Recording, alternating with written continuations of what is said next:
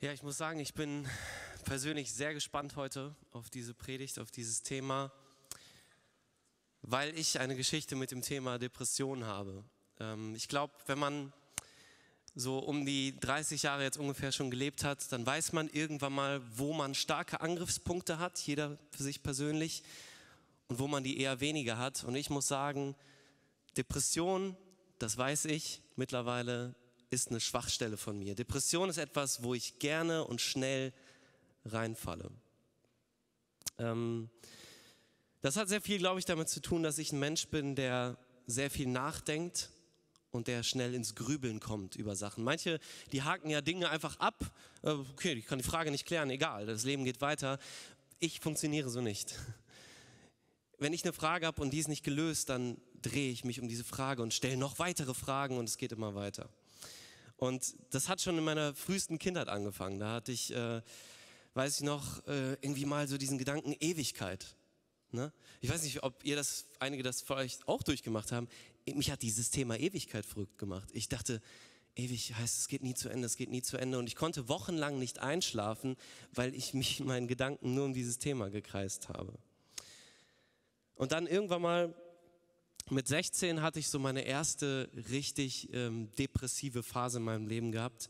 Das war so meine erste Krise. Viele, ähm, das hört man ja auch immer wieder hier in den Zeugnissen, erzählen so Geschichten wie, ähm, ich, ich habe immer gedacht, es gibt keinen Gott. Und dann irgendwann habe ich mir die Frage gestellt, was ist, wenn es Gott doch gibt? Ich bin aber komplett anders aufgewachsen, wie einige von euch auch. Für mich stand das nie zur Debatte. Meine Eltern waren gläubig. Für mich war immer klar, Gott ist da, Gott ist real, bis ich mir irgendwann die Frage gestellt habe, was eigentlich, wenn nicht? Und diese Frage hat mir mit 16 erst erstmal so richtig den Boden unter den Füßen weggezogen, weil ich gedacht habe, ey, das sind so viele andere Menschen, die glauben das nicht. Warum, woher weiß ich eigentlich, dass ich richtig liege, dass wir, meine Familie richtig liegen? Glaube ich nur, weil meine Eltern glauben? Und diese Fragen, die haben mich sehr stark angegriffen. Und das ging nicht nur irgendwie ein, zwei Abende so, sondern es ging monatelang so. Wir waren gerade in einem, bei einem Auslandsjahr, also mit der ganzen Familie in Texas und haben da gelebt. Ich war also auch komplett abgeschnitten von meinem Leben, das ich kannte, von hier. Und irgendwann mal habe ich das nicht mehr ausgehalten. Und zu wem sollte ich gehen mit diesen Fragen? Ich bin zu meinem Papa gegangen und habe ihm das einfach mal alles ausgeschüttet. Und ich muss sagen, heute, wenn ich darauf zurückblicke, bin ich meinem Vater umso mehr dankbar, wie er reagiert hat. Weil mein Vater, der ist nicht durchgedreht, der hat nicht Panik geschoben oder sonst irgendwas, sondern der hat mich erstmal ausreden lassen. Der hat mich alles, was in meinem Kopf war, einfach mal ausreden lassen, Rückfragen gestellt. Ich durfte erzählen. Und dann hat mein Vater mir geholfen, Stück für Stück mal anzufangen, meine Gedanken ein bisschen zu sortieren und mal ein bisschen zu überlegen, okay, nicht alle Gedanken, die in meinen Kopf kommen, sind auch gut und heilig und müssen unbedingt durchdacht werden und weitergedacht werden. Das, das denkt man vielleicht manchmal, dass das so wäre. Ne? Aber die Realität sieht anders aus. Und in dieser ganzen Phase ist mir eine Bibelstelle extrem wichtig geworden, die mir vorher da noch nie so aufgefallen ist. Aber mein Vater hat mir damals, weiß ich noch ganz genau, 2. Korinther 10, die Verse 3 bis 5 weitergegeben. Und da steht, natürlich sind wir auch nur Menschen, aber wir kämpfen nicht nach Menschenweise, denn die Waffen unseres Kampfes sind nicht von menschlicher Art. Es sind die mächtigen Waffen Gottes, mit denen man Festungen niederreißen kann. Und jetzt kommt's. Mit ihnen zerstören wir Gedankengebäude und jedes Bollwerk, das sich gegen die Erkenntnis Gottes erhebt und wir nehmen jeden solcher Gedanken gefangen und unterstellen sie Christus. Da habe ich zum ersten Mal gelernt, ich muss gegen Gedanken kämpfen. Ne, das ist nicht ein Automatismus, sondern ich muss entscheiden, welche Gedanken bekommen eine Aufenthaltsgenehmigung in meinem Kopf und in meinem Herzen und welche nicht. Und das war für mich ein, ein, wie eine weitere Stufe in meinem Glaubensleben letztlich, dass ich feststellen musste, okay, Fragen werden nie alle beantwortet werden in meinem Leben. Glaube hat auch sehr viel damit zu tun, dass ich mein Vertrauen auf Gott setze, ohne dass alle meine Fragen geklärt sind. Hm. Was ich nicht wusste, war, dass diese Situation nur ein ganz kleiner Vorschatten war von dem, was mich zehn Jahre später erwarten sollte. Nämlich 2020 war das. 2019, 2020 war, glaube ich, bisher meine schwerste depressive Phase, durch die ich ähm, durchgegangen bin. Die ging dann auch wieder ein paar Monate. Ähm, ich finde es dabei wichtig zu betonen, dass es ganz unterschiedliche Formen von Depressionen gibt und auch verschiedene Ursachen. Es gibt zum Beispiel Depressionen, die können komplett körperlich bedingt sein. Das heißt, da, da stimmt irgendwas im Stoffwechsel nicht und man spricht von einer depressiven Verstimmung. Mit so etwas muss man ja ganz anders umgehen als mit einer Depression, die andere Ursachen hat. Und bei mir waren es definitiv andere Ursachen. Ich wusste schon so ein bisschen, woher es kam. Das Ganze fing an mit so einer Beziehungsgeschichte, wo ich dann irgendwie Zweifel hatte, aber das, das war, dabei blieb es dann nicht, sondern durch diese Zweifel, die ich in der Sache hatte, hatte ich auf einmal viel mehr Zweifel. Wieder Zweifel an meinem Glauben, Zweifel an meiner Identität. Wer bin ich eigentlich?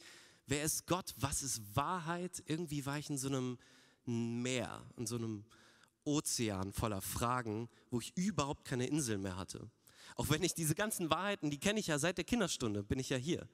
Ich kenne diese Wahrheiten, aber irgendwie war es so, als ob die mir alle durch die Finger gleiten. Und ähm, da habe ich dann gemerkt, oh, ich rutsche in so eine richtig, richtig depressive Phase rein. Und ich, ich, immer mehr fühlst du dich. Ähm, es ist, es ist schwierig zu beschreiben, weil jetzt kann ich mich noch nicht mal mehr wirklich da reinversetzen, weil man kann es nur wirklich beschreiben, wenn man selbst gerade drin ist. Aber ich würde es ungefähr so versuchen zu formulieren. Du läufst durch die Gegend wie eine Hülse.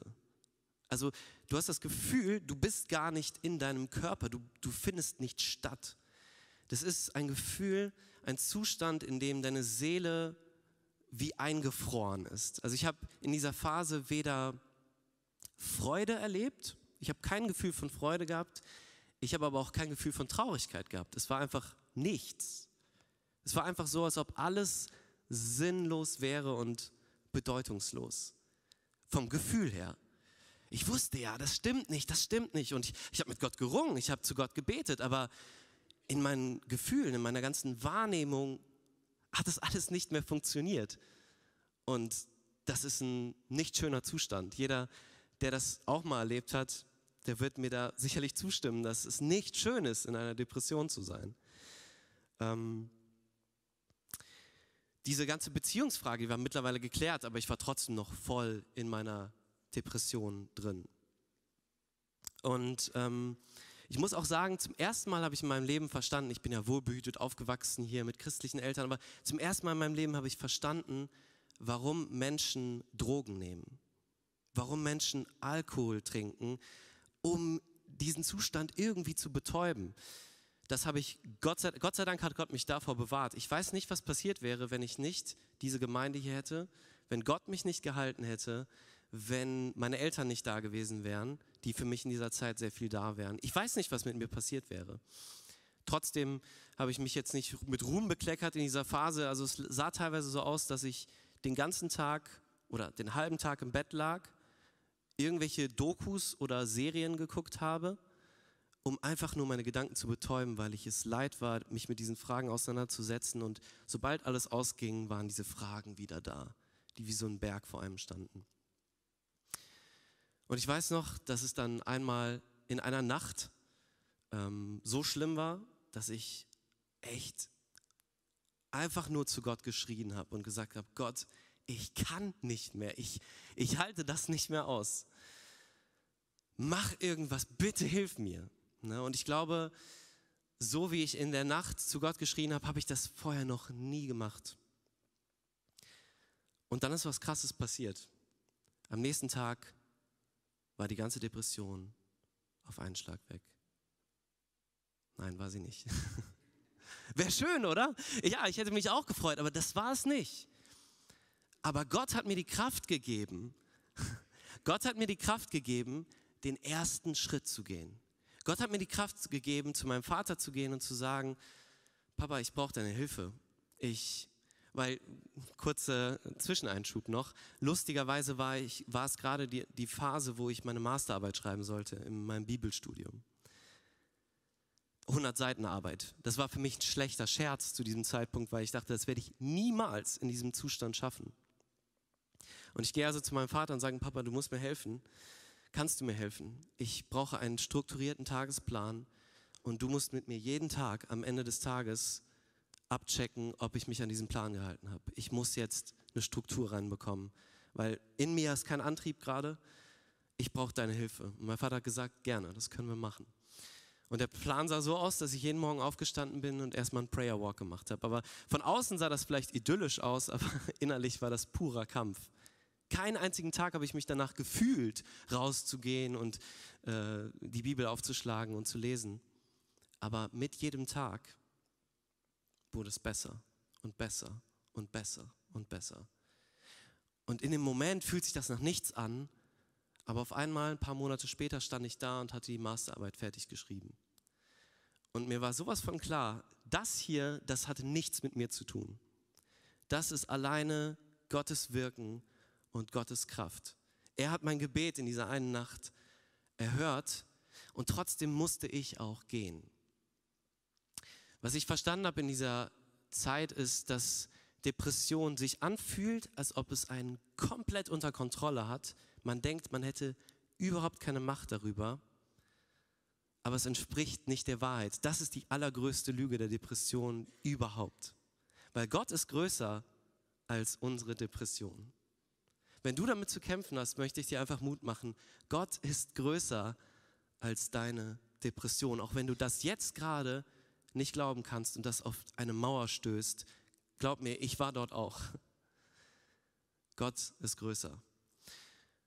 Und mein Vater hat mir damals auch einen sehr weisen Rat gegeben. Ich wollte eigentlich schon so aus allem erstmal raus, weil ich, das war super anstrengend in großen äh, Veranstaltungen wie diesen hier zu sein für mich, weil du, du, es wird ja schon von dir erwartet, dass du irgendwie interagierst, aber du fühlst dich so, als ob du tausend Kilometer von dir selbst und von allen anderen entfernt bist.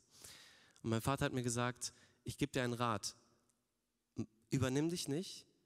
Ähm, die anderen sind da, die können dich entlasten. Aber gib nicht alles auf. Hör nicht mit allem auf. Und auch das war für mich so eine ganz wichtige Lektion in dieser Zeit. Wenn du depressiv bist, brauchst du Ruhe.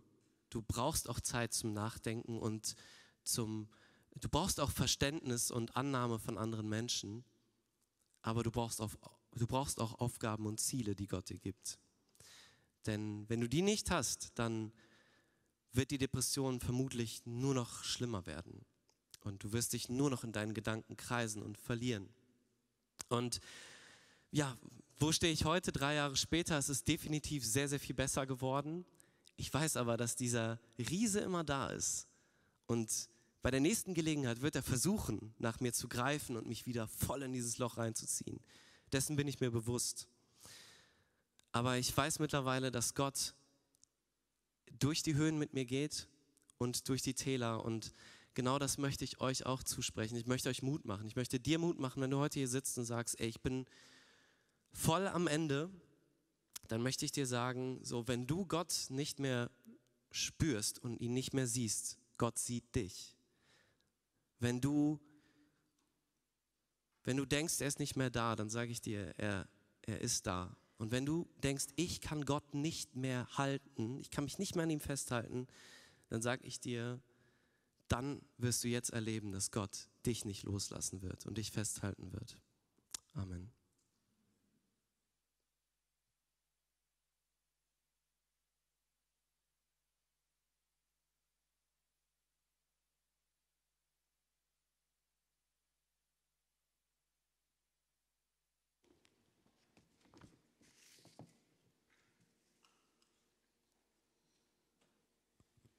Jonathan, ganz herzlichen Dank für dieses Zeugnis, das authentisch ist. Man denkt ja, wenn man in einem christlichen Elternhaus, da wo Papa Pastor ist, aufgewachsen ist, da muss alles glatt laufen. Aber leider ist das nicht so. Heilende Herzen. Also ich finde es genial, dass ihr Antworten aus der Bibel sucht auf diese aktuelle Fragen. Wie gehe ich mit der Angst, Panikattacken, Depressionen? Und ich kann euch sagen, die Bibel ist aktuell. Niemand in dieser Welt, kein einziges Buch geht so tief, äh, so gründlich beleuchtet unser Herz, wie die Bibel es tut. Und deswegen ist das sehr, sehr schön, dass wir uns mit diesen Themen befassen. Äh, und in den nächsten Minuten werden wir das auch tun. Ich lade euch ein, ein kurz, äh, ein, in einem kurzen Moment einzutauchen und versuchen nachzuempfinden, zu fühlen, wie eine Person, die in Depression ist, wie sie sich fühlt. Ich würde jetzt ein, ein Ausschnitt aus einem Interview lesen, wie eine Frau, die Hilfe in Anspruch genommen hat, wie sie das ihren Zustand beschreibt. Lehnt euch etwas zurück und versucht euch zu versetzen, um überhaupt nachzuvollziehen. Ich fühle mich so, auch wenn, als wenn ich heute sterben wollte. Ich bin überwältigt von meinen Gefühlen, die ich nicht verstehen kann. Ich weiß wirklich nicht, wie ich das aushalten soll. Ich bin verängstlicht. Ich weiß nicht, was ich tun soll. Ich sehe nur einen Weg, den Schmerz zu stoppen. Selbstmord. Gott lässt mich wirklich nur diese eine Option. Ich kann keine Worte finden, um auszudrücken, was ich fühle. Ich bin jetzt total verzweifelt. Ich weiß, dass die Antwort irgendwo in Gott liegt, aber er scheint hoffnungslos weit weg zu sein. So sehr ich auch an ihm zweifle und wütend bin, kann ich einfach nicht ganz von ihm weggehen. Wenn ich das täte, würde ich sterben. Es gibt so vieles in mir, das falsch ist, das gottlos ist. Es ist so viel Hässlichkeit in mir. Kann eine Person unverbesserlich sein? Ich weiß nicht, wie ich diese Worte Woche überleben werde. Ich denke, dass jedem, der versucht, mir zu helfen, die Ideen ausgehen. Wenn ich allein gelassen werde, werde ich es nicht schaffen. Ich fühle mich furchtbar. Ich weiß nicht, ob ich mich jemals so verloren gefühlt habe im Hinblick auf das, was diese Situation mit mir zu tun hat. Ich kann das ich kann den Schmerz nicht stoppen und mir fällt nichts mehr ein, was noch helfen könnte. Ich fürchte, ich werde meinen Verstand verlieren. Ich versuche zu glauben, dass es irgendwo eine Antwort von Gott gibt, aber ich kann überhaupt kein Licht sehen. Jetzt fühle ich mich wie in einem schwarzen Loch. Ich weiß, es gibt irgendwo Licht, aber ich kann es nicht sehen. Ich werde weiter und tiefer in dieses Loch hineingezogen. Könnt ihr euch verstehen? Das schreibt eine Person, die gläubig aufgewachsen ist. Und dann schreibt die, bereits als Teenager isolierte mich Depression von meinen Freunden, weil Teenager mit Sachen wie Depression nicht gut umgehen können. Man ist ja mittendrin und man ist doch so allein. Depression ist eine Epidemie des 21. Jahrhunderts. Äh, Depression führen dazu, dass jedes Jahr circa 200 Millionen Menschen krankgeschrieben werden, weltweit. In Deutschland haben wir ca. 5,3 Millionen Menschen, die davon betroffen sind. Und ich bin überzeugt, dass es auch hier Menschen gibt, die damit zu kämpfen haben. Was ist eigentlich eine Depression?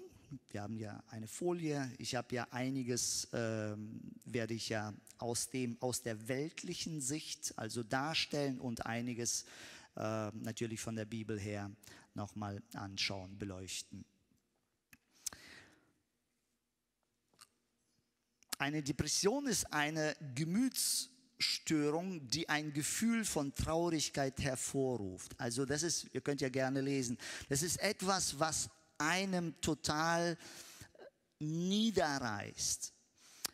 Oder Niedergang, Stagnation im wirtschaftlichen und sozialen Leben. Depression, Unterdrücken, Niedergeschlagenheit. Das ist der Seelenzustand, wie die Menschen sich fühlen. Jetzt ist die Frage, wir haben ja, Depression ist ja eigentlich ein Begriff, das von der Welt gebraucht wird. In der Bibel finden wir dieses Wort nicht. Wir wollen aber biblisch anschauen, gibt es ähnliche Worte, gibt es so einen Seelenzustand, dass die Bibel beschreibt, dass Menschen sich so gefühlt haben. Und die Bibel beschreibt ganz klar, die, die Psalmen sind voll davon. Wir können ja einiges nochmal äh, lesen und ich will euch zeigen, dass die Bibel ganz klar Menschen beschreibt, die an, je, an Gott geglaubt haben, sowohl im Alten auch, als auch im Neuen Testament. Zum Beispiel Psalm 38, 7 bis 9. Ich bin tief gebeugt und niedergedrückt. Ich gehe trauernd einher den ganzen Tag. Ich bin ganz kraftlos und zermalmt. Ich schreie vor Unruhe meines Herzens. Was ist das? Das ist dieser Zustand, wo je, jemand ganz tiefe Trauer erlebt. Oder Psalm 88, also auch sehr, sehr depressive Haltung. O Herr, du Gott meines Heils, ich schreie Tag und Nacht vor dir. Denn meine Seele ist geängstigt von Leiden und mein Leib äh, und mein Leben ist dem Tode, Totenreich nah. Ich werde schon zu denen gerechnet, die in die Grube hinabführen. Ich bin wie ein Mann, der keine Kraft mehr hat. Ich liege unter den Toten, bin den Erschlagenen gleich, die im Grab ruhen, an die du nicht mehr gedenkst und die von deiner Hand abgeschnitten sind. Versucht mal euch zu versetzen, eine Person, die an Gott glaubt und das beschreibt. Das ist ein Mann, der nicht leben möchte. Das ist eine Person, die am Leben verzweifelt ist, obwohl sie an Gott glaubt. Und vielleicht nochmal äh, ein Psalm, den sehr, sehr viele kennen. Was betrübst du dich, meine Seele, und bist so unruhig in mir? Harre auf Gott, denn ich werde ihm noch danken, dass er meine Rettung und mein Gott ist. Also die, wenn die Bibel davon spricht, so spricht sie von Niedergeschlagenheit, das ist ja auch der ähnliche Begriff, also wir finden diesen Begriff äh, nicht Depression, aber das ist das, was von der Bibel her dieser Zustand der Seele beschrieben wird. Vielleicht kurz nochmal zu den Hauptsymptomen.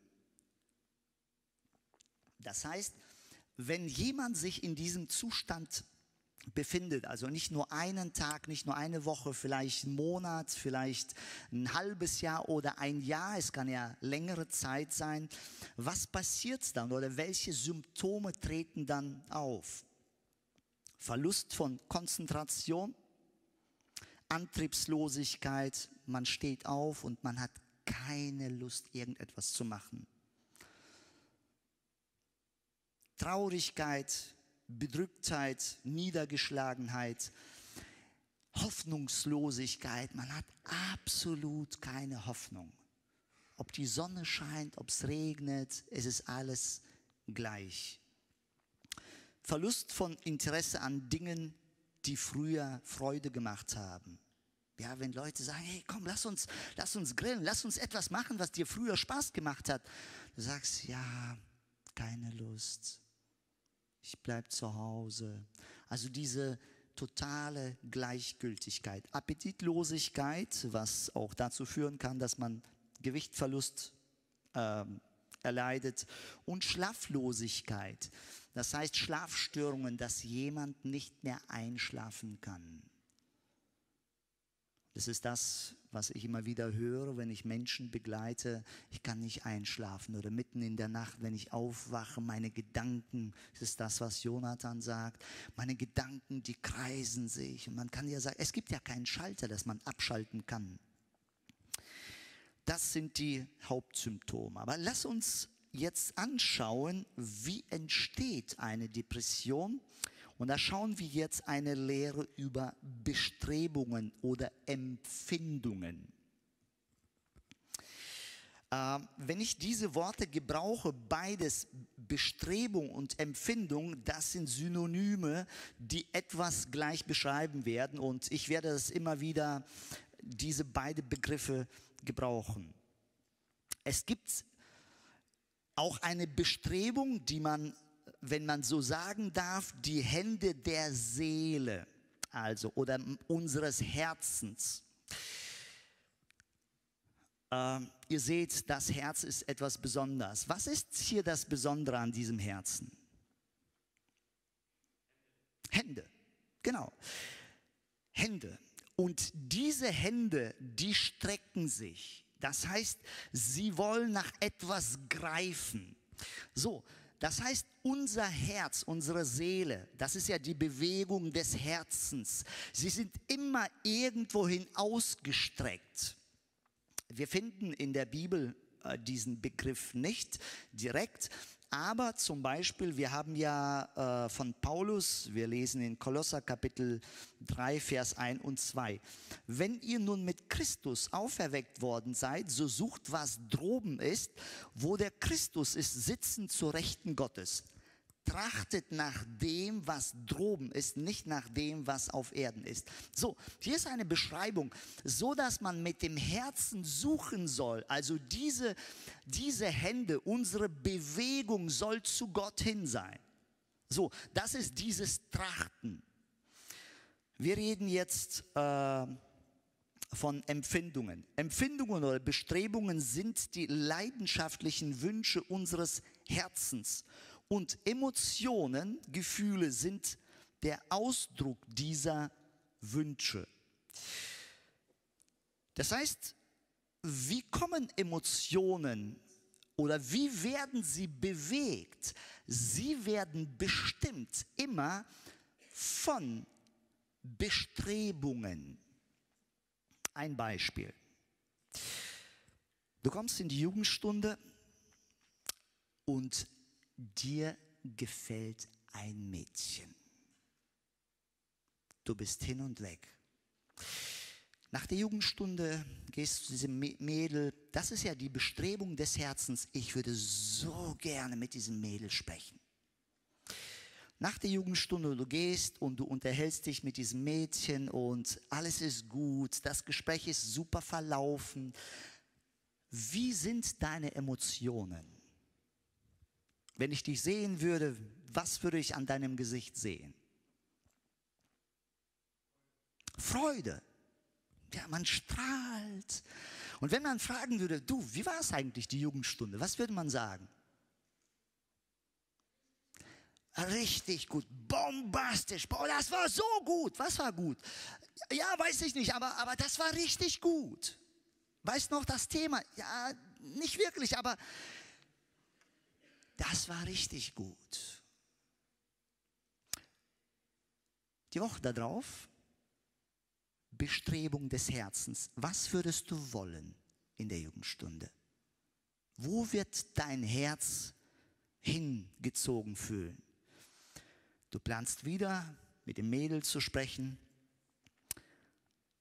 und plötzlich merkst du, dass sie mit einem anderen spricht und plaudert und lächelt ihn an und dich hat sie nicht bemerkt.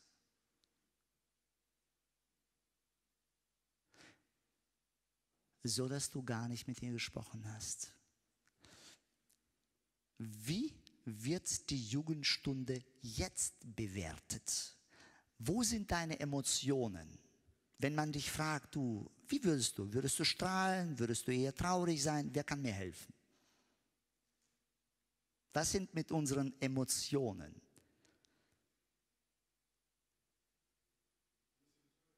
Enttäuscht, ja. Wenn man fragt, wie war die Jugendstunde? Ja, geht so, ja. Ja, ging so. War nicht so das Ding, ja. War so durchschnittlich.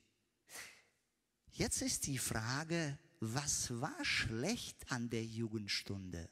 Das Thema, die Lieder? Nein, nein, nein. Bestrebung des Herzens. Meine Hände waren ausgestreckt, um etwas zu bekommen, und sie haben das nicht bekommen. Und meine Emotionen, also Gefühle, sie bringen das zum Ausdruck. Das ist etwas, was jeder Mensch, so funktioniert jeder Mensch. Bestrebungen oder Empfindungen. Die Empfindungen eines Menschen sind die Kraft seiner Seele, mit der sie das, was, sie, was äh, ihr gefällt, festhalten oder erreicht. Man kann sagen, das ist eine Bündnisbewegung der Seele, die entweder auf Gott oder auf Götzen bestrebt sind. Also wenn jemand sagt, du, ich möchte Gott begegnen und er wird in der Jugendstunde das Wort hören und er wird begeistert sein. Wenn jemand aber gekommen ist und will etwas anders, etwas Geschaffenes haben, und das nicht bekommt, was passiert mit, seinem, mit seinen Emotionen, mit seinem Herzen? Eine tiefe Enttäuschung. Bestrebungen werden durch Wünsche, Vergnügungen, Freuden und Hoffnungen ausgedrückt oder auch durch Hass und Trauer. Unser Herz ist niemals neutral. Das heißt, entweder hegt es und will unbedingt etwas umarmen bekommen, aber wenn es nicht bekommt, dann gibt es ein Gegenteil. Das möchte ich auf keinen Fall. Die Bestrebungen offenbaren das Anbetungsobjekt des Menschen, wonach sein Herz strebt.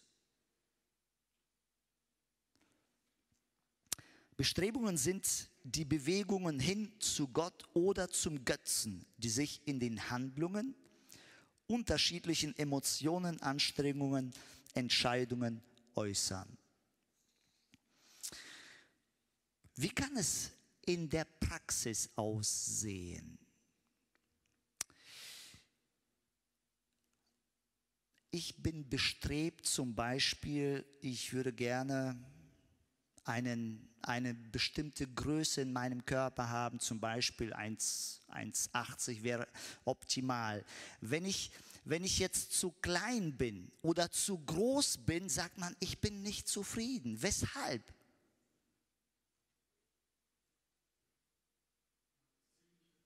Man hat das Ziel nicht erreicht. Jemand sagt, ich würde so gerne gut singen, aber ich kann es nicht. Als Jugendlicher saß ich da und ich dachte, ich würde so predigen, wie einer da vorne gepredigt hat, aber ich kann es nicht. Was war die Bestrebung des Herzens? War es wirklich das Predigen? Was wollte mein Herz wirklich bekommen? Anerkennung. Dass man da ist, dass man das bekommt, Lob bekommt wie der Prediger. So, das heißt, all diese Dinge können dazu dienen, wenn ich diese nicht bekomme, dann bin ich am Boden, dann bin ich zerstört, dann bin ich traurig. Lass uns ein biblisches Beispiel anschauen.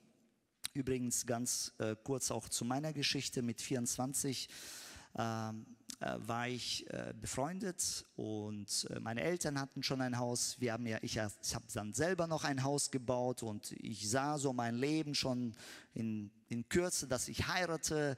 Ich habe Geld genug, ich habe alles und dann zerbrach meine Freundschaft. Das, was meine Hände so sehr geliebt haben, verloren's. Am nächsten Tag ging ich zu meiner Baustelle und ich war, ich kann mich noch erinnern, eine, zwei Stunden stand ich da. Ich wollte irgendeine Arbeit machen, aber ich konnte mich absolut nicht konzentrieren. Null Konzentration. Meine Eltern sagten, das macht keinen Sinn, geh nach Hause.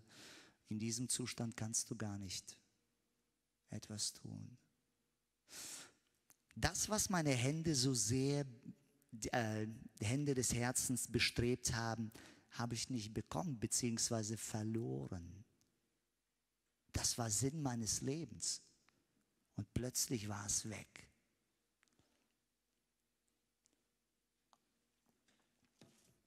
Biblisch gesehen ist Folgendes.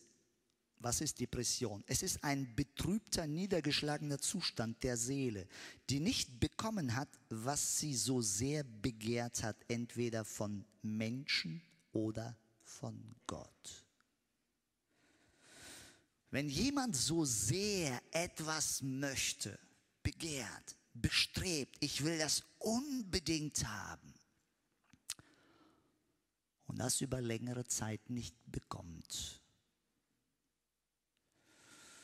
dann sagt man, dann ist es mir völlig egal, dann brauche ich nichts mehr. Dann ist mir das Leben gleichgültig, ich will nichts mehr. Und das ist der Zustand, in dem man dahin also kommt. Und das ist ja natürlich nicht an einem Tag, das ist ein Zustand, in den man dahin geht.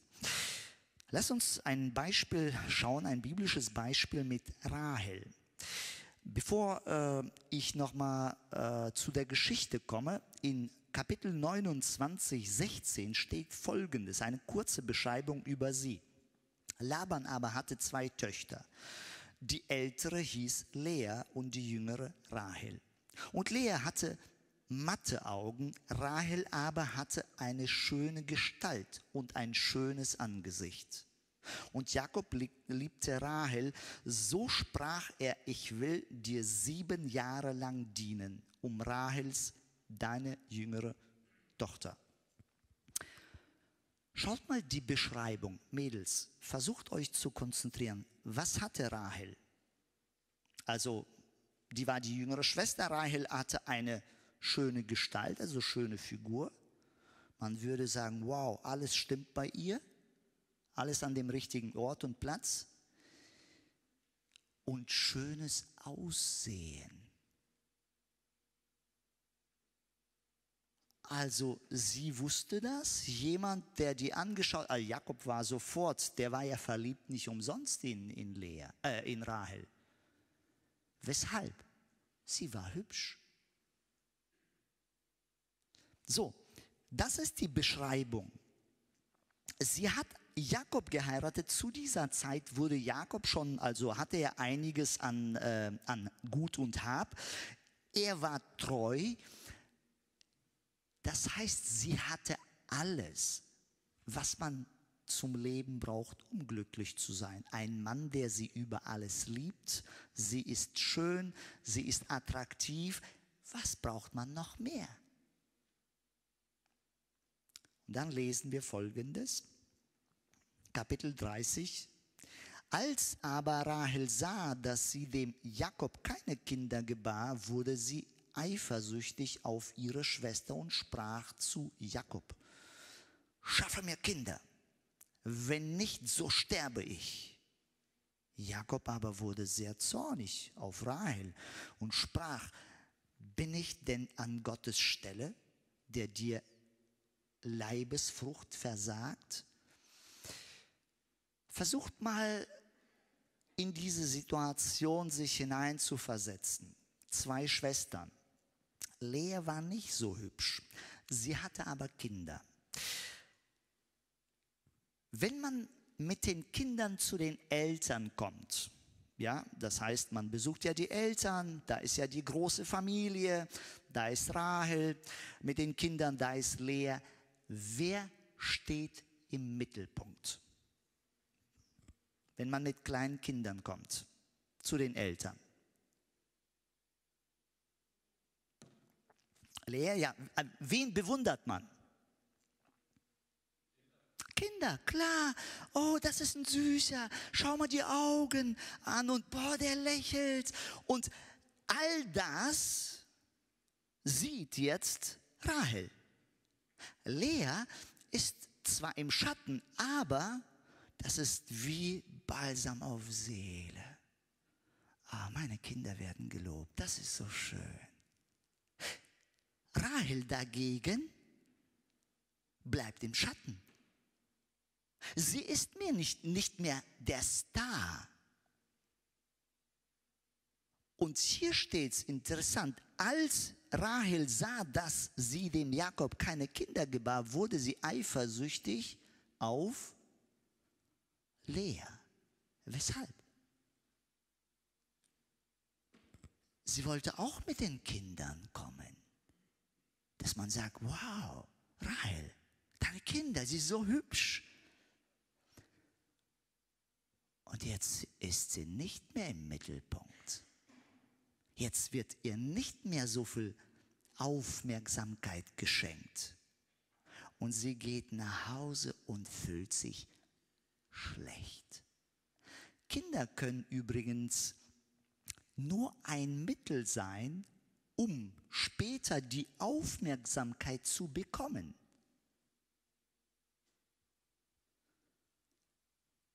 Versteht ihr den Gedanken? Dass man einerseits so bestrebt ist, ich würde das so gerne haben, wozu? Äh, ja, dann, äh, dann würde ich mehr Aufmerksamkeit bekommen. Wenn ich so singen könnte, boah, da könnte ich so richtig, wozu? Ja, dann würde ich im Internet bekannter werden. Wenn ich so predigen könnte, so, dann, wozu? Ja, dann würde ich auch viele Klicks bekommen. Gefällt mir. Und wenn ich das nicht habe, bin ich wie eine graue Maus. Und das will ich nicht sein. Und deswegen fühle ich mich sehr schlecht.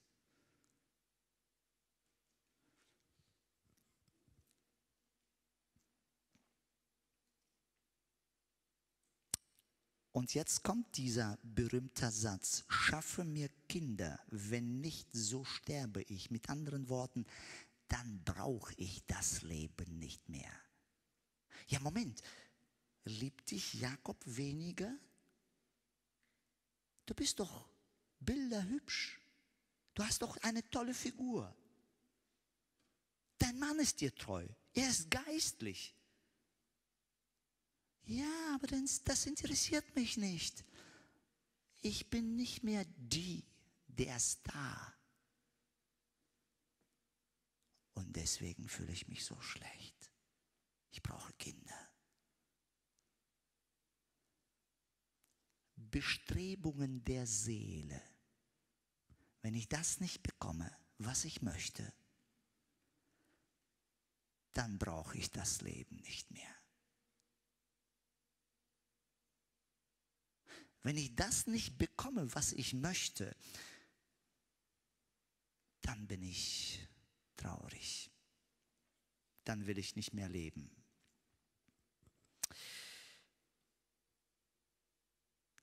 Meine persönliche Frage, was macht dich traurig? Niedergeschlagen, betrübt, raubt dir die Freude am Leben, wenn du was nicht bekommst? Was oder wonach verlangt dein Herz so sehr, bestrebt? Und wenn du das nicht bekommst, dann sagst du, dann ist mein Leben für mich gelaufen. Uninteressant. Ich will es gar nicht. Zurück zu Rahel. Sie ist noch nicht am Ende. Sie ist immer noch bestrebt. Und das ist interessant, wie, wie viel Kraft unsere Bestrebungen haben. Sie aber sprach, siehe, da ist meine Magd Bilha, also zu Jakob. Geh zu ihr ein, denn sie ist in meinem Schoß, äh, denn sie, äh, dass sie an meinem Schoß gebären, äh, gebären und ich durch sie die Nachkommen erhalte. Und sie gab ihm ihre Magd Bilha zu Frau und Jakob ging zu ihr ein. Jetzt überlegt euch, Rahels Bestrebung, an die Kinder dran zu kommen, bewegt sie so sehr, dass sie bereit ist, ihren Mann mit ihrer Magd zu teilen. Ihr Frauen, versteht ihr? Wie, wie heftig das sein muss, diese Bestimmung. Ich muss an die Kinder kommen. Und wenn es nicht meine sind, dann schleppe ich zumindest von meiner Magd und, und komme zum Vater und sage, guck mal, das sind meine Kinder. Vielleicht werde ich dann im Mittelpunkt stehen. Das sind die Bestrebungen des Herzens, die einen so sehr ja, treiben. Ein kurzes Beispiel nochmal äh, mit Elia. Es kann ja auch sein, dass etwas Geistliches da ist, eine geistliche Erwartung. Äh, wir lesen von Elia folgendes, also am äh, Kapitel 19 ist das. Eins. Und Ahab erzählte der Isabel alles, was Elia getan hatte und wie er alle Propheten mit dem Schwert umgebracht hatte. Da sandte Isabel einen Boten zu Elia und ließ ihm sagen, die Götter sollen mir dies und das tun, wenn ich morgen um diese Zeit mit deinem Leben nicht so verfahre, wie du mit ihrem Leben. Kurze Geschichte davor. Elia ist der mächtigste Prophet im Alten Testament. Nach seinem Wort regnet es drei Jahre nicht und als er dann das Opfer gebracht hat, es kam Feuer vom Himmel, alle Israeliten, die da waren, fielen auf die Erde und sprachen, Gott ist der Herr. Aber das Problem ist, es gab keine Buße. Also Menschen haben nicht wirklich Buße getan. Aus Angst haben sie zwar, äh, sind sie zwar niedergefallen. Und das, was er erwartet hat, dass Ahab auch Buße tut. Und jetzt Überlegt euch, Ahab kommt nach Hause und berichtet. Isabel, nach drei Jahren hat es geregnet. Gott hat persönlich Feuer vom Himmel gesandt. Was müsste Isabel tun? Was glaubt ihr? Wenn man von diesen Wundern hört, was hätte man tun sollen? Buße. Ja, stimmt, Gott ist der Herr. Ja, nee, dann, dann habe ich mich geirrt. Das ist eine gottlose Frau und diese Wunder, die, die lassen sie kalt stehen. Sag, was? Das interessiert mich nicht. Ich bring den um. Was hätte Ahab tun können? Ahab hätte sagen können, Moment, ich bin der König. Du rührst Elia nicht an. Er ist der Mann Gottes. Aber was passiert ist, Ahab schweigt. Das heißt, er teilt die Meinung mit Isabel. Und als Elia hört, dass Isabel ihn töten möchte, flieht er aus Angst. Und dann lesen wir, und als er das sah, machte er sich auf und ging fort und um seines Lebens willen. Und er kam nach Beersheba, das zu Juda gehörte, und ließ seinen Burschen dort zurück. Er selbst aber ging hin in die Wüste eine Tagesreise weit und er kam und setzte sich unter einen Gerstenstrauch. Und er erbat für sich den Tod und sprach, es ist genug, so nimm nun her mein Leben, denn ich bin nicht besser als meine Väter. So, er ist verzweifelt und am Ende. Weshalb? Weil er erwartet hat, alle sollen werden sich bekehren, Isabel und Ahab. Und nichts ist passiert. Sie haben Angst gehabt, aber bekehrt haben sie sich nicht. Und er denkt, ich bin allein. Später ist, äh, geht er in die Wüste und Gott begegnet ihm und er sagt, ich bin allein übrig geblieben. Gott sagt, nein, nein, nein, ich habe noch 7000 Menschen.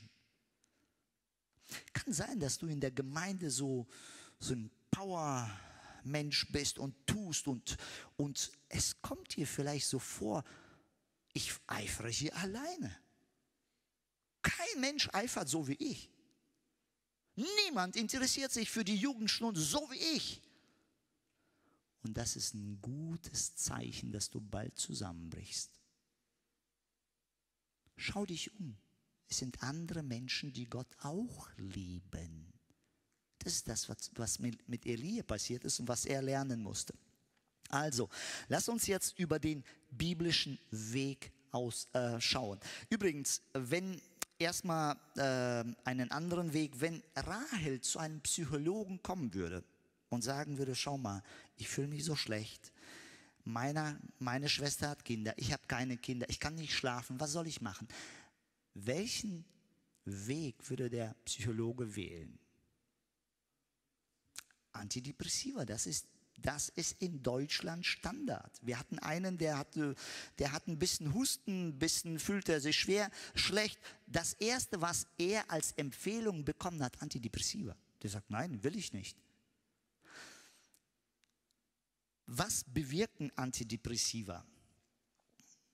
Dieser Ansatz kann tatsächlich gewisse Linderung der Symptome bringen. Wenn jemand nicht schlafen kann, kann sein, dass er schlafen wird, weil der Körper in diesem Moment stumpf geschaltet wird oder abgeschaltet wird.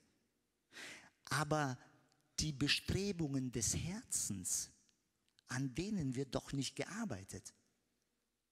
Das ist komplett am Herzen vorbei. Und deswegen ja in einer Not, wenn jemand tatsächlich etwas Schweres erlitten hat, als Notlösung, um die Seelsorge weiterzumachen, wäre es eine Lösung. Aber niemals als einen Weg, der tatsächlich hilft. Lass uns aber biblischen Ausweg anschauen. Erstens Verständnisproblem vom Glück.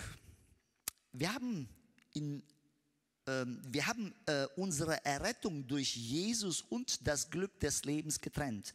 Das muss ich nochmal erklären. Und zwar, einige denken, Jesus ist gekommen, um uns zu retten. Und das ist gut von, von, von der Verdammnis, dass wir gerettet werden.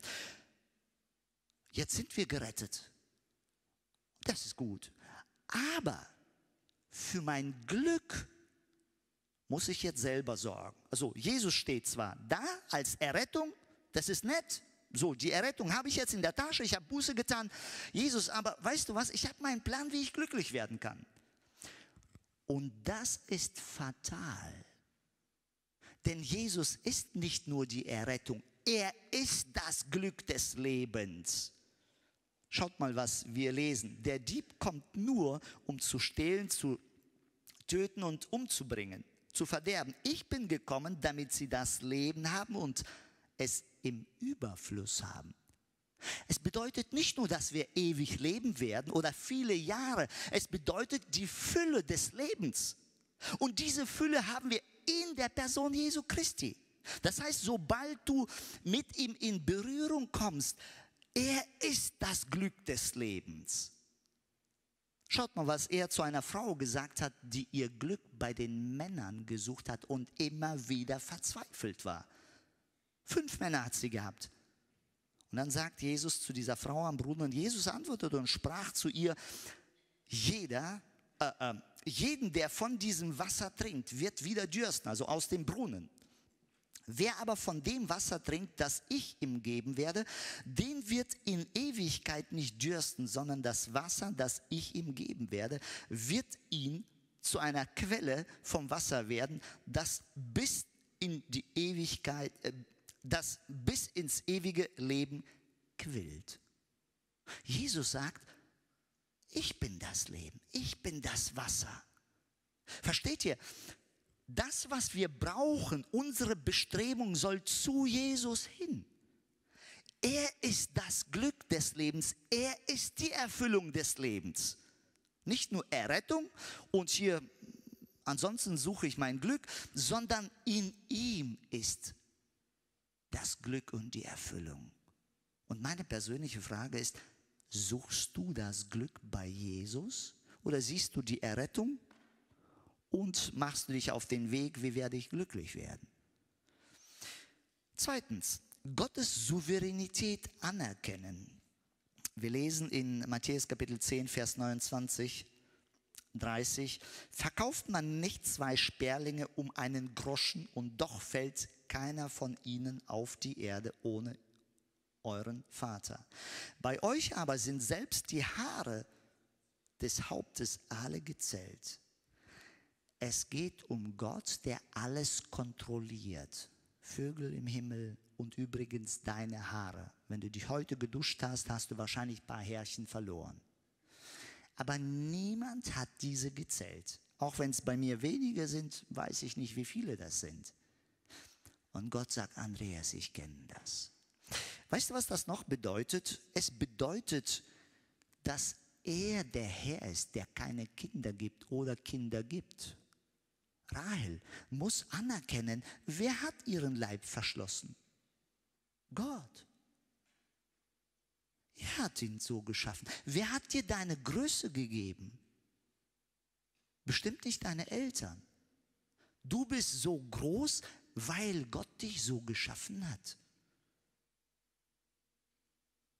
Du hast diese Farbe, deine Augen, deine Haare, du hast das Gesicht, nicht weil die Eltern das geschenkt haben, sondern Gott hat dir das gegeben. Erkennst du das an? Bist du ihm dankbar? Josef musste eigentlich eine zerbrochene, depressive, niedergeschlagene Person sein. Verkauft von den Brüdern ins Gefängnis für die Wahrheit. Eigentlich muss er als der gebrochene Mann sein. Wisst ihr, was interessant ist? Er erkennt die Souveränität Gottes jeden Augenblick seines Lebens. Und deswegen, als er vor dem Pharao kommt, kommt er nicht als eine zerbrochene Person, sondern er erklärt so, dass der Pharao sagt, in diesem Mann ist der Geist Gottes. Moment, der kommt aus dem Gefängnis. Aber ich persönlich glaube, er hat Gott da angebetet und deswegen ist er nicht zerbrochen. Erkennst du die Souveränität Gottes an? Und einige sagen, ja, und was ist, wenn meine Gesundheit nicht stimmt? Vielleicht hast du irgendeine Krankheit. Denk an Nick Wutschig. Ohne Arme, ohne Beine. Wer hat es zugelassen? Es ist schwer für uns auszusprechen und zu sagen, was Gott? Ja. Wer aber seine Geschichte kennt, weiß, dass Gott auch ihn außergewöhnlich berührt, gebraucht, um andere zu berühren. Gottes Souveränität. Der weitere Punkt, verleugne sich selbst. Was geschah im Garten Eden? Der Mensch erlebte sein Glück in der Anbetung zu Gott. Das heißt, das höchste Glück war, während ich den Willen Gottes tue und ich ihn anbete. Durch den Sündenfall dreht der Mensch sich jetzt um sich. Und die meisten fragen, und das ist das, was in unserer Gesellschaft passiert in den letzten Jahren, alle fragen, was will ich werden, was will ich erreichen, du brauchst dies zum Glück, du brauchst alle deine Träume erfüllen, alles muss erfüllt werden. Und das ist ein Wahnsinn. Niemand und niemand wird sich um dich drehen. Und Gott wird sich auch nicht um dich drehen und auch nicht um mich drehen. Es soll um ihn alles gehen. Und das ist entscheidend. Schaut mal, was Jesus sagt. Und das ist ja nicht das, was er, er, er versucht uns nicht zu überreden, so, so eine Muggelpackung zu geben, sagen, du, wenn du kommst, wenn du mir nachfolgst, dann werde ich dir alles erfüllen. Schaut mal, was Jesus sagt. Ganz konkret und offen. Er sprach aber zu ihnen, wenn jemand mir nachfolgen will, so verleugne er sich selbst und nehme sein Kreuz auf sich täglich und folge mir nach. Denn wer sein Leben retten will, der wird es verlieren. Wer aber sein Leben verliert um meinetwillen, der wird es finden.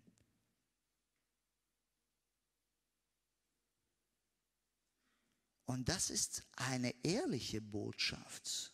Das heißt, weshalb werden Menschen depressiv niedergeschlagen? Es wird uns Übrigens, die ganze Filmindustrie arbeitet dahin. Du musst alles erfüllen. Schau mal, Träume werden erfüllt. Du wirst reich. Du wirst den heiraten, den Hübschen, deine Figur.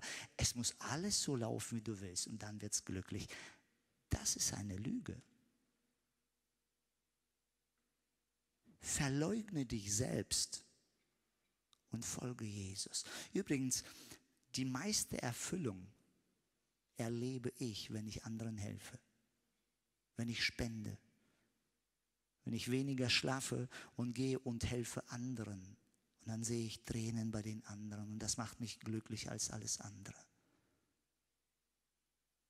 Ich weiß, dass viele von euch auf die Straße nach Köln gehen, Brötchen verteilen, Obdachlosen. Das ist der Dienst. Man kommt erfüllt nach Hause und man sagt, ich habe jemandem geholfen. Verleugne dich selbst, denn wer sein Leben retten will, gib mir das, was ich habe. Schaut mal, die unglücklichsten Menschen sind diejenigen, die alles bekommen haben. Deswegen gibt es so viele Menschen heute, Schauspieler, die heute steinreich sind, alles erreicht haben, aber innerlich leer und ausgebrannt. Und das letzte ist, lebe um Christi willen. Als Paulus äh, Jesus Christus kennengelernt hat, äh, wir lesen das, er, er hat ja aufgezählt, wer er früher war, aus dem Stamm Benjamin, er war der Pharisäer, er war der Gerechte. Warum zählt er das alles? In der Gesellschaft damals war es ein Status. Wer bist du beruflich? Ja, es ist ja so, wenn jemand sagt, du, ich bin Rechtsanwalt oder weiß ich nicht, ein Banker, Ingenieur. Das, was so, wenn du deinen Beruf sagst, wow, der ist wirklich was geworden. Und Paulus sagt, er erzählt das alles und dann sagt er folgendes, aber was mir Gewinn war, Übrigens, das ist das, was er davor erzählt. Pharisäer, Benjamin, äh, aus dem Stamm Benjamin und so weiter. Aber was mir, was mir Gewinn war, das habe ich um Christi willen für Schaden erachtet. Eine andere Übersetzung sagt, für Dreck, das interessiert mich nicht. Und in dem gleichen Brief, denn für mich ist Christus das Leben und das Sterben ist Gewinn. Das heißt, wenn du für Christus lebst, wirst du nicht verzweifeln. Deswegen kann er aus dem Gefängnis, obwohl die Umstände komplett schlecht sind, gegen ihn sind, zu den Philippa schreiben und sagen, freut euch. Und abermals sage ich euch, freut euch. Ich fasse zusammen. Depression oder Niedergeschlagenheit ist, wenn ich, wenn meine Hände des Herzens bestrebt sind, etwas zu bekommen, entweder von anderen Menschen oder von Gott. Und wenn ich das nicht bekomme, kann ich niedergeschlagen sein. Und die Frage lautet, wer ist Christus für dich? Ist er deine Erfüllung? Oder trennst du, so, ich bin zwar gerettet, aber die Erfüllung des Lebens suche ich woanders? Und je mehr wir von Christus begeistert werden, desto leichter werden wir durch schwere Zeiten durchgehen. Ich habe nicht gesagt, dass Paulus niemals traurig war. Doch, war er. Auch im Gefängnis. Aber Christus war seine Hoffnung. Und das wünsche ich uns so sehr. Das wünsche ich uns so sehr, dass wir uns mit Christus beschäftigen und uns in ihn verlieben. Amen. Gibt es vielleicht zwei, drei Minuten Fragen dazu, Ergänzungen? Ähm, dann nehme ich vielleicht und dann können wir abschließend beten.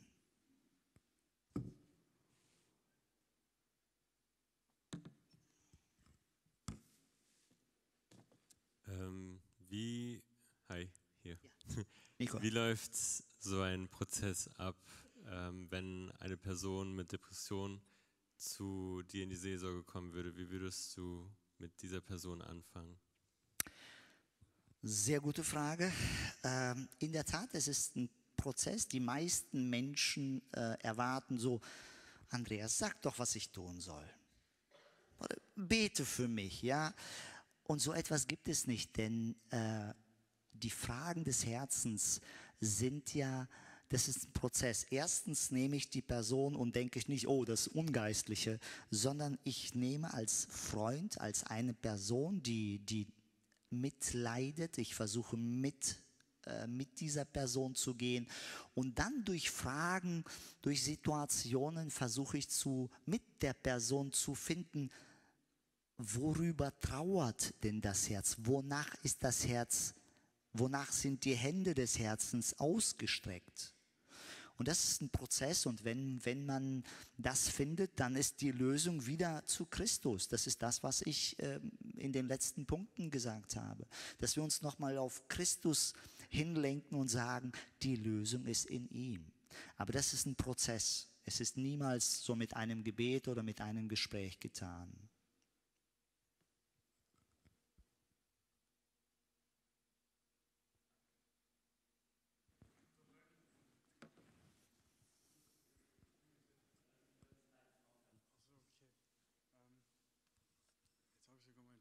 Vergessen.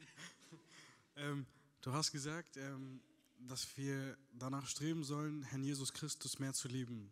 Würdest du oder was würdest du für einen Rat geben, dass wir uns Herrn Jesus, dass wir uns in ihm mehr verlieben und ähm, ja, ihn mehr suchen im Gebet als auch in der Bibellese?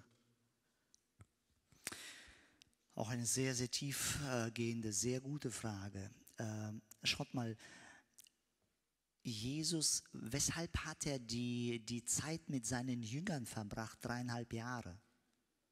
Oder äh, in, in äh, einem Evangelium steht, er erwählte sie, dass sie bei ihm sind.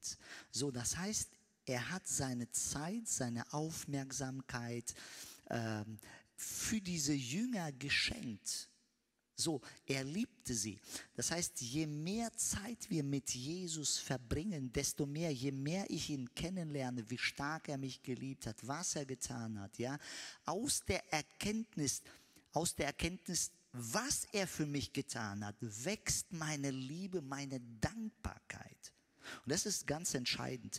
Wenn ich der Überzeugung bin, eigentlich bin ich kein großer Sünder, so ein durchschnittlicher, ja klar, Jesus starb, der, der hat mich schon gerettet, aber ansonsten bin ich okay, wird niemals eine tiefe Liebe zu Jesus Christus wachsen.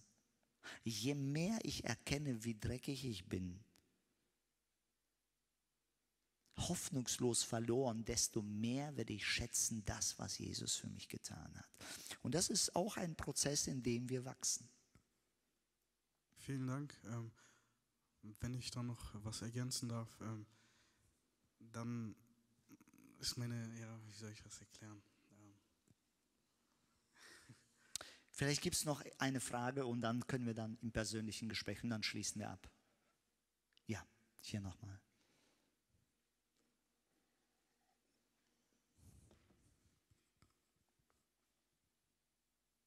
Ja, ich hatte die Frage tatsächlich schon seit einer Woche und irgendwie passt es gerade ganz gut zum Thema. Und zwar, ähm, du meintest ja, dass Gefühle nur entstehen, weil wir quasi bestimmte Bestrebungen haben und dann irgendein Ereignis nicht passiert. Aber gibt es Gefühle, die kommen ohne irgendein bestimmtes Ereignis oder irgendeinen Grund? Also was ist dann so mit ähm, chemischen Prozessen im Körper oder hormonellen Verstimmungen und so weiter? Ja. Ähm, auch gute Frage.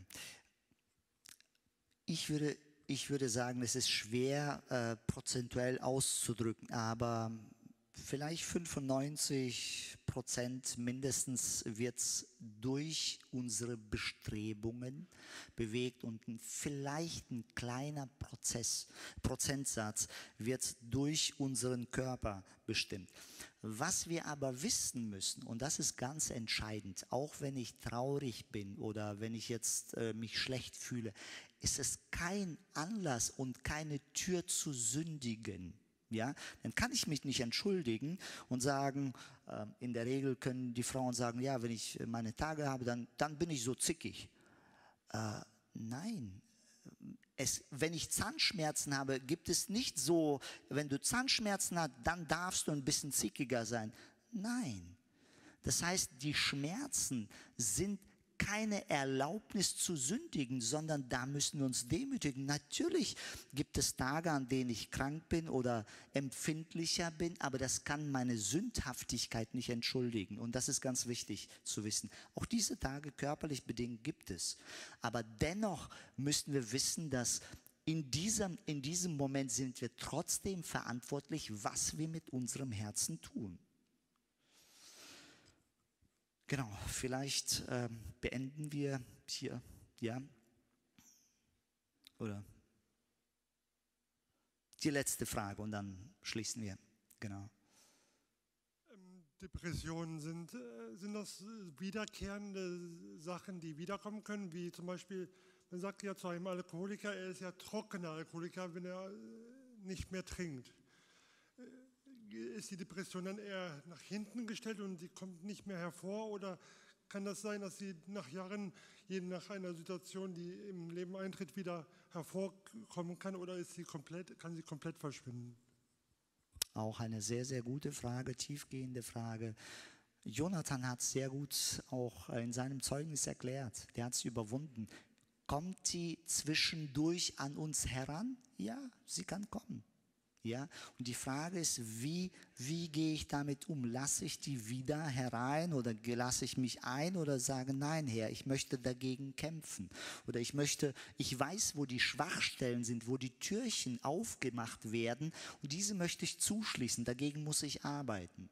Und ich denke, das ist ja nicht nur mit Depression, sondern mit anderen Sachen, mit Sünden. Ja, das ist ähnlich, äh, dass wir versuchen haben werden, aber wir haben die Antwort, dass wir das überwinden können durch die Kraft des Heiligen Geistes.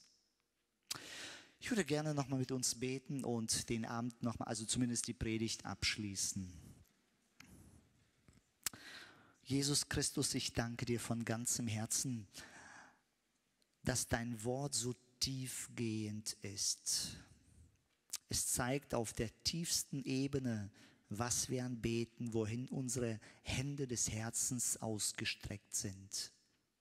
Herr, ich hilf uns, dass unsere Herzen nach dir ausgestreckt sind, dass wir dich suchen, dich anbeten und Freude und Fülle des Lebens in dir, Jesus, suchen. Ich bitte dich für jeden, der hier ist, der dir noch nicht begegnet ist, dass er sein Herz dir weiht. Und dass er dich kennenlernt und dir begegnet. Amen.